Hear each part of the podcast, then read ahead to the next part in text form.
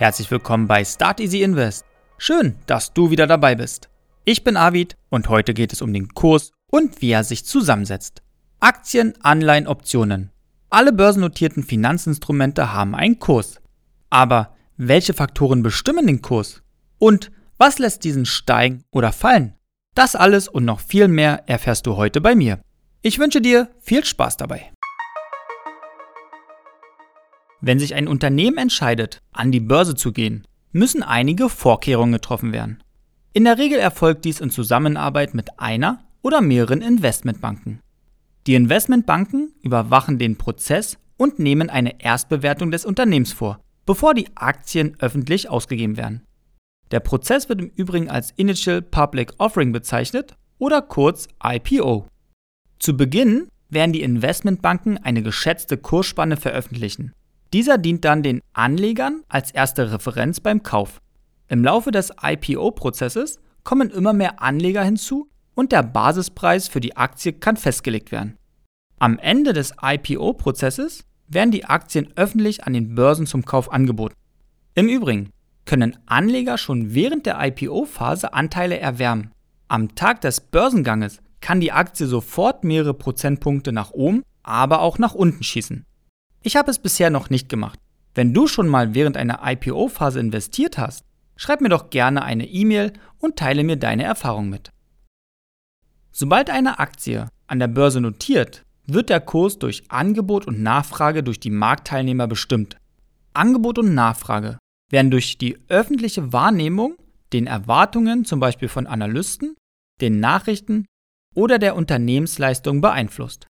Auch hier gab es in letzter Zeit einige Beispiele, wie ein Kurs durch die Nachrichten beeinflusst wurde. Ein Beispiel war die Bekanntgabe des 100 Milliarden Euro Sondervermögens für die Bundeswehr. Die Aktie von Rheinmetall schoss daraufhin um rund 60 Prozent nach oben. Da solche Ereignisse nicht jeden Tag vorkommen, sind die täglichen Preisschwankungen an der Börse zumeist eine Folge aus den Handelsentscheidungen vieler Investoren. Ich komme später noch dazu, nach welchen Überlegungen und Methoden ein Investor sein Handeln begründet. Nur über den Kurs kann man jedoch nicht beurteilen, ob eine Aktie günstig oder teuer ist. Es ist kein Indikator für die Bewertung eines Unternehmens. Dies liegt daran, dass der Gesamtmarktwert von der Anzahl der ausgegebenen Aktien abhängt. Beträgt zum Beispiel der Aktienkurs von einem Unternehmen 100 Euro, sind jedoch nur 100.000 Aktien im Umlauf, beträgt die Marktkapitalisierung 10 Millionen Euro. Beim zweiten Unternehmen notiert der Kurs bei 5 Euro und es sind 30 Millionen Aktien im Umlauf. Folglich beläuft sich die Marktkapitalisierung bei 150 Millionen Euro. Wie du siehst, ist das Unternehmen für 100 Euro viel günstiger als das für 5 Euro. Für einen Vergleich sollten auch noch andere Parameter berücksichtigt werden. Angebot und Nachfrage werden auch über den Geld- und Briefkurs dargestellt. Sicherlich ist dir schon aufgefallen, dass du immer ein paar Cent mehr als den Kurswert bezahlst und du somit immer im roten Bereich startest. Diese Differenz wird als Spread oder Geldbriefspanne bezeichnet. Den höchsten Preis, den ein Käufer für eine Aktie zu zahlen bereit ist, wird als Geldkurs bezeichnet. Den niedrigsten Preis, zu dem ein Verkäufer bereit ist zu verkaufen, wird Briefkurs genannt. Der Spread, also die Differenz zwischen dem Geld- und Briefkurs, kann sehr unterschiedlich sein. Aktien, bei denen Käufer und Verkäufer ähnliche Erwartungen an das Unternehmen haben, kann die Geldbriefspanne sehr gering sein. Bei anderen Wertpapieren kann dieser Unterschied wiederum sehr hoch sein. Dies ist zum Beispiel bei denjenigen der Fall, die nicht so häufig gehandelt werden. Beobachten kann man das zum Beispiel bei Penny Stocks. Wenn in einem Penny Stock eine größere Summe investiert wird, kann der Kurs daraufhin sofort nach oben schießen. Was Penny Stocks sind, wird Thema der nächsten Folge sein. Kurz noch einmal zusammengefasst. Der Kurs ist ein Zusammenspiel von Angebot und Nachfrage. Übersteigt das Angebot die Nachfrage, sinken in der Regel die Kurse. Übersteigt die Nachfrage das Angebot, steigen sie. Um das Zusammenspiel zwischen Angebot und Nachfrage besser prognostizieren zu können, kann man sich den Methoden der Charttechnik bedienen. Hierzu empfehle ich das Buch von John Murphy, Technische Analyse der Finanzmärkte. Den Link dazu findest du in den Show Notes. Ein Kurs wird in drei Trends unterteilt. Entscheidend ist hierbei immer der Betrachtungszeitraum. Zum Beispiel wird aus einem Kursverlauf der letzten Stunde ein anderer Trend interpretiert als aus einem Kursverlauf der letzten Jahre. Unter einem Aufwärtstrend wird ein ansteigender Kursverlauf verstanden. Der Chart zeigt eine Kursentwicklung von links unten nach rechts oben. Der Bulle steht symbolisch für einen Aufwärtstrend, weshalb du sicherlich schon mal gehört hast, der Markt verhält sich bullisch. Ein Bulle greift nämlich seinen Gegner immer mit den Hörnern von unten nach oben an. Anders sieht es bei einem Abwärtstrend aus. Die Kursentwicklung bewegt sich von links oben nach rechts unten. Diese Marktphase symbolisiert der Bär. Er ist also bärisch. Ein Bär greift seinen Gegner mit der Pranke an und will diesen von oben nach unten drücken. Ist weder ein Aufwärts- noch ein Abwärtstrend erkennbar, so ist von einem Seitwärtstrend die Rede. Ein Seitwärtstrend ist über einen größeren Betrachtungszeitraum erkennbar. Innerhalb des Seitwärtstrends gibt es immer wieder Phasen von Bullen- und Bärenbewegungen. Der Kurs scheitert jedoch immer wieder daran, einen Widerstand oder eine Unterstützung zu durchbrechen. Ein Widerstand bzw. eine Unterstützung wird mit Hilfe der technischen Analyse ermittelt und es sind besondere Werte bei einem Aktienkurs. Mit Hilfe der Methoden der technischen Analyse können diese auch grafisch ermittelt werden. Die Ermittlung ist gar nicht so schwer. Dazu wird es auch noch eine extra Folge geben. Oder du eignest es dir schon mal selber an mit dem eben vorgestellten Buch von John Murphy. Nachfolgend möchte ich euch vier grafische Darstellungen vorstellen. Die bekannteste Darstellung ist der Linienchart.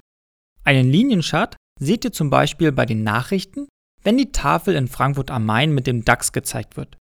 Es ist die häufigste und einfachste grafische Darstellungsform von Kursverläufen. Waagerecht befindet sich die Zeitachse.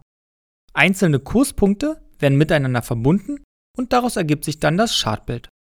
Es werden immer nur die Schlusskurse eingetragen. Bei einem Chartbild im Stundenrhythmus wird dann immer nur der Schlusskurs zu jeder vollen Stunde fixiert. Schwankungen zwischen den Stunden werden je nach Anbieter angezeigt, aber eben nicht erfasst und gehen somit verloren. Liniencharts werden hauptsächlich für langfristig orientierte Darstellungen verwendet. Trends sind somit auf einen Blick erkennbar. Aufgrund der dargestellten Schlusskurse gehen jedoch relevante Informationen wie der Eröffnungskurs, das Tageshoch und Tagestief verloren. Diese Informationen sind im Rahmen der technischen Analyse jedoch notwendig. Die nächste Darstellung wird Candlestick oder Kerzenchart genannt. Eine Kerze besteht von oben nach unten aus einem Docht, einem Körper und einer Lunte. Der Docht und die Lunte sind einfach nur schmale Striche, welche senkrecht nach oben oder nach unten gehen.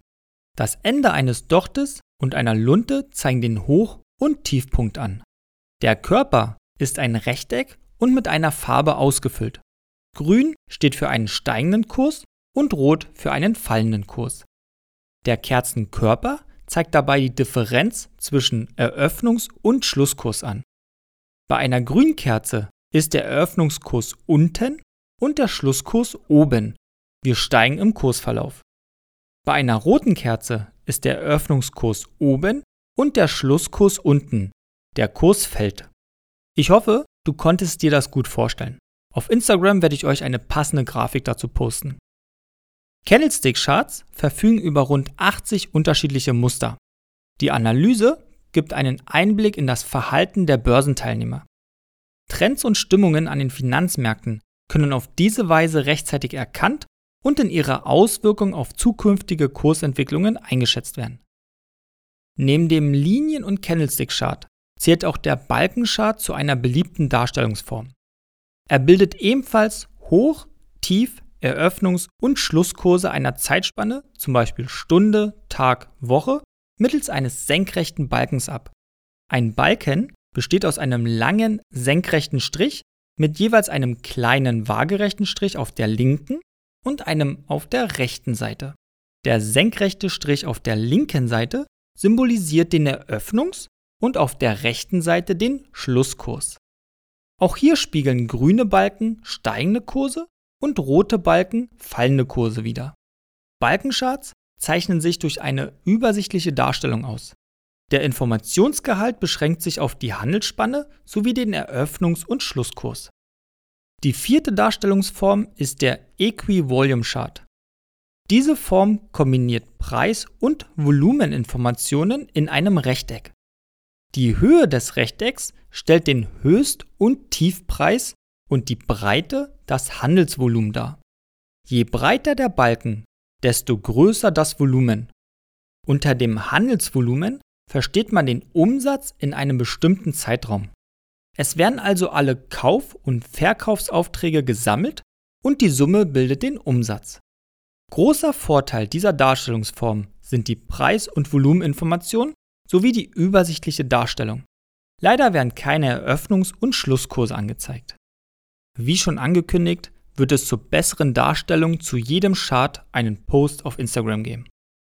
Charts sind ein wunderbares Instrument, um Kursbewegungen transparent darzustellen.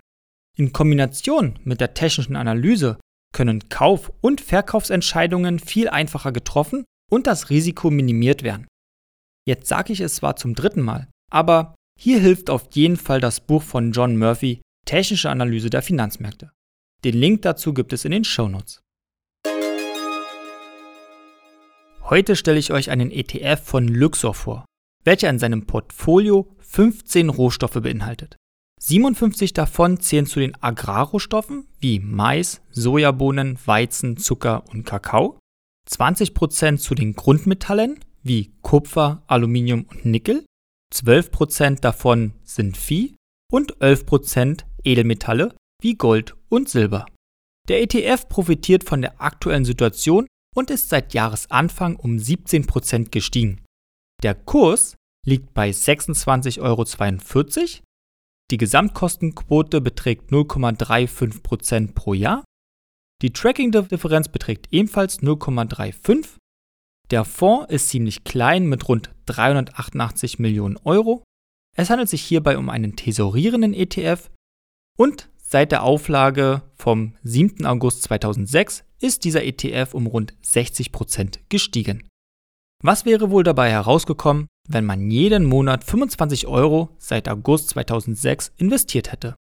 So richtig profitiert hätte man 2021 und das laufende Jahr 2022. 2021 lag die Performance bei 35%. Seit Januar ist der ETF um 17% gestiegen. Wenn die Situation sich nicht bald entspannt, also der Russland-Ukraine-Krieg und die Inflation, sollte der ETF weiter an Wert gewinnen. Die Jahre davor waren immer sehr volatil. Zwischen 40% bis minus 21% war alles dabei. Das investierte Kapital läge bei 4.750 Euro. In den 16 Jahren kämen 2.063 Euro an Zinsen dazu. Somit läge das Vermögen heute bei 6.813 Euro. Das Schlusswort hat heute André Costolani. Gewinne an der Börse sind Schmerzensgeld. Erst kommen die Schmerzen und dann das Geld. Die nächste Folge trägt den Titel Penny Stocks, Chance oder Gefahr. Für eine 5-Sterne-Bewertung und das Folgen von Start Easy Invest bedanke ich mich schon im Voraus bei dir. Die Inhalte gibt es wie immer im Laufe der Woche auf Instagram. Ich wünsche dir einen schönen Start in die Woche und freue mich, dich in der nächsten Folge wieder als Hörerin und Hörer begrüßen zu dürfen.